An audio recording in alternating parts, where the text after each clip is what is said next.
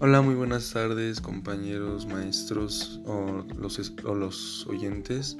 Este, el día de hoy les hablaré muy resumidamente sobre la biografía de Charles Darwin.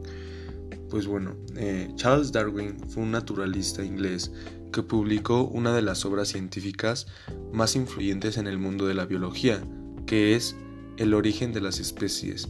En ella asentó las bases de la evolución, un proceso que es posible gracias a lo que bautizó como selección natural. Esta publicación lo hizo merecedor de ganarse el título de Padre de la Biología Moderna, pues demostró su teoría mediante observaciones y experimentos, algo fundamental en todas las investigaciones del mundo de la biología y de la ciencia en general. Nació en Shrewsbury, Inglaterra, el 12 de febrero de 1809, en el seno de una familia de científicos.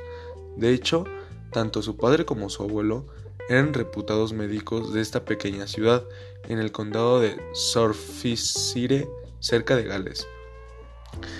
Esta influencia científica hizo que Darwin se interesara por el mundo de la biología, ya que desde una muy temprana edad coleccionaba minerales, conchas y otros objetos que encontraba y los estudiaba, algo poco común para un niño. Eh, al salir de la universidad, eh, inició otra vez por consejo de su padre, una carrera eclesiástica en 1828 en el Christ's College de, Cambridge, una de las universidades más antiguas y prestigiosas de Inglaterra. Pese a que, de nuevo, siguió sin integrarse ni apasionarse por aquello que estudiaba, fue en Cambridge donde descubrió su verdadera vocación, la biología. En el Christ's College se introdujo en el mundo de la geología, la botánica y la entomología algo que marcaría su brillante trayectoria profesional. Bueno, pasemos a, lo más interesante de este podcast. ¿Cuáles son sus cuatro principales aportes de Charles Darwin a la ciencia?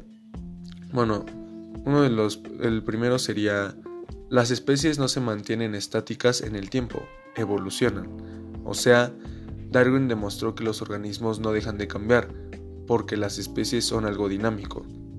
Bueno, la segunda sería, la selección natural es el mecanismo que permite la evolución. Aquí Darwin nos explica por qué los seres vivos evolucionan. Bueno, pasemos a la tercera.